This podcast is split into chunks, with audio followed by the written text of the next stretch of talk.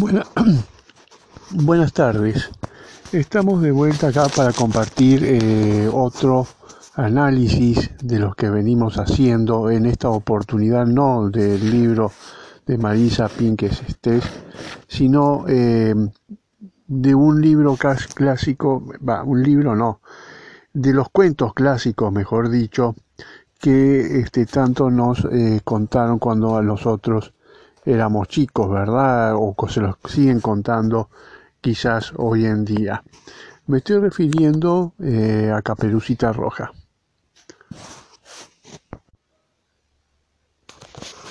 Muy bien, pero también eh, a raíz de esta grabación, aprovechando esta grabación, quería invitarlos a eh, los talleres, al, grupo que, que quiero formar en la Casa de Cultura, en la calle Magallanes, eh, esquina Avenida Italia, al lado de Simaco, en diagonal a la estación de servicio, que estamos ahí, este, que se van a realizar los martes a las 15 horas con un costo mensual de 500 pesos, es muy accesible, y una cuota social aparte de 120 pesos. Como verán, eh, por lo, eh, es muy económico, donde se pueden tratar los temas que ustedes quieran, este, los angustias, miedos, eh, todo lo que concierne a la vida cotidiana, ¿verdad? Problemas de pareja, en fin, etcétera, y que eh, se desarrollan una vez por semana a ese costo que, le di- que les acabo de decir. También el 25 de septiembre eh, a las 17 horas en el mismo local, como dije, la Casa de la Cultura Comunitaria de San José de Carrasco, eh, Magallanes, esquina Villa Anastasio, estaré hablando sobre violencia de, doméstica el sábado 25 a las 17.30, a las 17, perdón, eh, también en la Casa de la Cultura Comunitaria de San José de Carrasco, Magallanes, esquina eh, Anastasio, al ladito de Simaco. Bien, eh, como les decía entonces, sin más preámbulos, les paso a contar una interpretación, o mi interpretación desde el punto de vista psicoanalítico, eh, de lo que es este cuento, Caperucita Roja, encierra en realidad y que eh, muchos los contaban, nos los contaban a nosotros cuando éramos chicos y lo seguían contando como algo completamente inocente. Bueno, entonces, sin más preámbulos, vamos a entrar en lo que eh, mi propuesta de hoy, que es eh, el análisis de este cuento de Caperucita Roja. Como ustedes sabrán, la mamá le pide a Caperucita que vaya a, eh, llevarle unos víveres a la abuelita, ¿verdad? Obviamente acá tenemos un- una preocupación por eh, lo que es las generaciones eh, anteriores, nuestros ancestros, ¿no? Nuestros antecedentes, las raíces, eh, los ancianos, la preocupación por los ancianos que están en un momento que no se sabe si puede valerse o no por sí misma, pero en ese instante que la mamá le pide algo, eh, demuestra un verdadero interés por la- su predecesora, que eh, hoy en día en muchos casos se, se está perdiendo, ¿verdad? Entonces, pero Caperucita eh, debe atravesar un bosque en donde le acechan un peligro inminente que es el lobo. Fíjense en ustedes que eh, hay una idea de que, por ejemplo, la caperucita o el color rojo podría estar eh, asociado a lo que es la sangre o, la primera menstruación o la menstruación en definitiva. O sea, estar indicando, no necesariamente justo en ese momento que es una menstruación, que está, la chiquilina está menstruando, sino que eh, la niña no es tan niña, no, es, no se trata de una joven, de, una nenita de 6, 7 años, 8, sino que ya se trata de una jovencita. Podríamos pensarlo de esa forma, no quiere decir que sea exactamente así, porque el relato de Caperucita Roja es anónimo y data este, de, eh, de 1600, ¿verdad? En una época este, donde la Inquisición estaba marcando mucho todo esto. Eh, entonces, pero más allá de eso, no eh, que de la Inquisición o de la época en que se hizo el relato, que por primera vez se tiene noción de eso, eh, podríamos estar pensando, como relato anónimo, que podría ser una jovencita en donde con su estado eh, con su sexualidad activa, eh, sexualidad reproductiva activa, ¿verdad? Entonces, eh, fíjense que la está mandando a eh, cruzar un bosque eh, en donde la acecha un peligro inminente que es eh, el lobo. Esta simbología, esta similitud que podemos ver acá eh, entre eh, el bosque con eh, los peligros de la actualidad, como la, los peligros inminentes de una sociedad, de la misma manera en que hoy en día eh, un padre le dice a los hijos que tenga cuidado a cruzar la calle, eh, tenemos que la manda a cruzar un bosque donde le acechan ese peligro inminente que es un lobo. Versiones hay de que se encuentra con el lobo y que empiezan a conversar, ¿verdad? Sobre eh, varios elementos sin trascendencia ninguna de la naturaleza, en fin, y que cerca de ellos está hay un grupo de leñadores por el cual Caperucita, eh, el lobo, no se anima a atacar a Caperucita Roja en ese momento. Sin embargo, eh, se le ocurre eh, que eh, atacar y correr por un a, correr a la casa de la abuelita y esperar a Caperucita allá.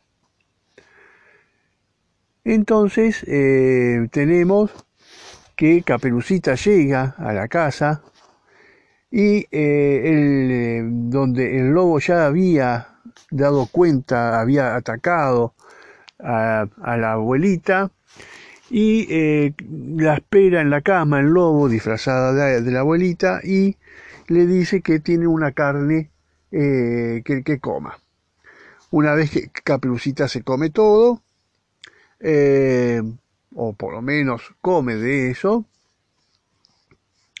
de esa carne, le dice el lobo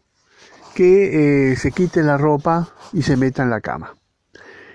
Dicho esto, el caperucita hace, hace caso, se mete en la cama eh, y eh, el lobo le da a conocer que se comió ella a la abuelita, que se comió propiamente a la abuelita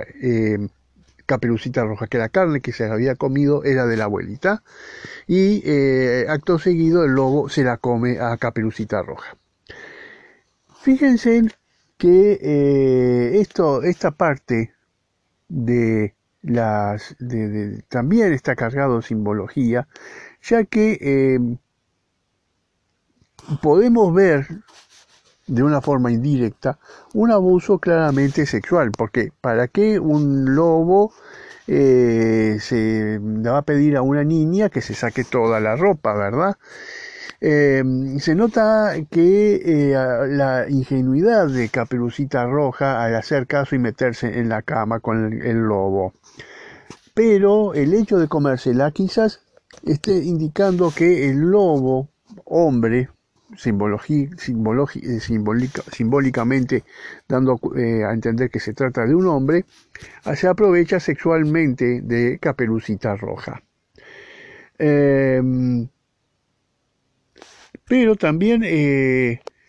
eh, fíjense que eh, el lobo astutamente la convence, no necesita mucho. O sea, se pone a la, la, niña en una posición bastante boba en donde en las versiones originales en donde es incapaz de pensar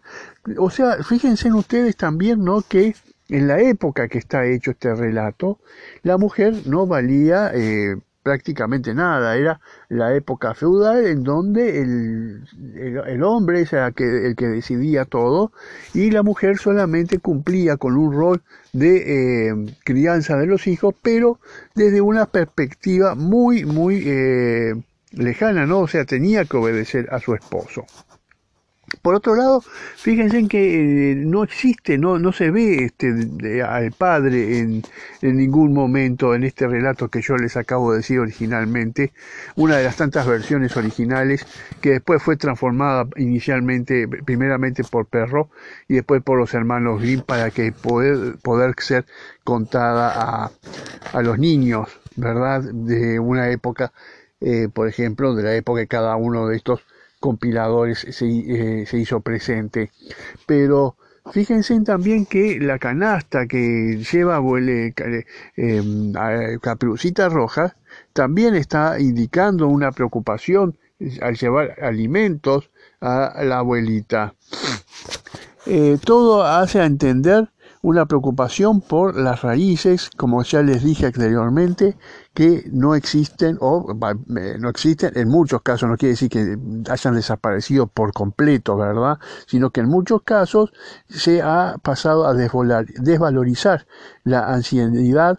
eh, hoy en día, donde en esa época, en este relato, está puesto de manifiesto. Eh, o sea, está puesto eh, su jerarquía, ¿verdad? Como, valora, como valorando al anciano.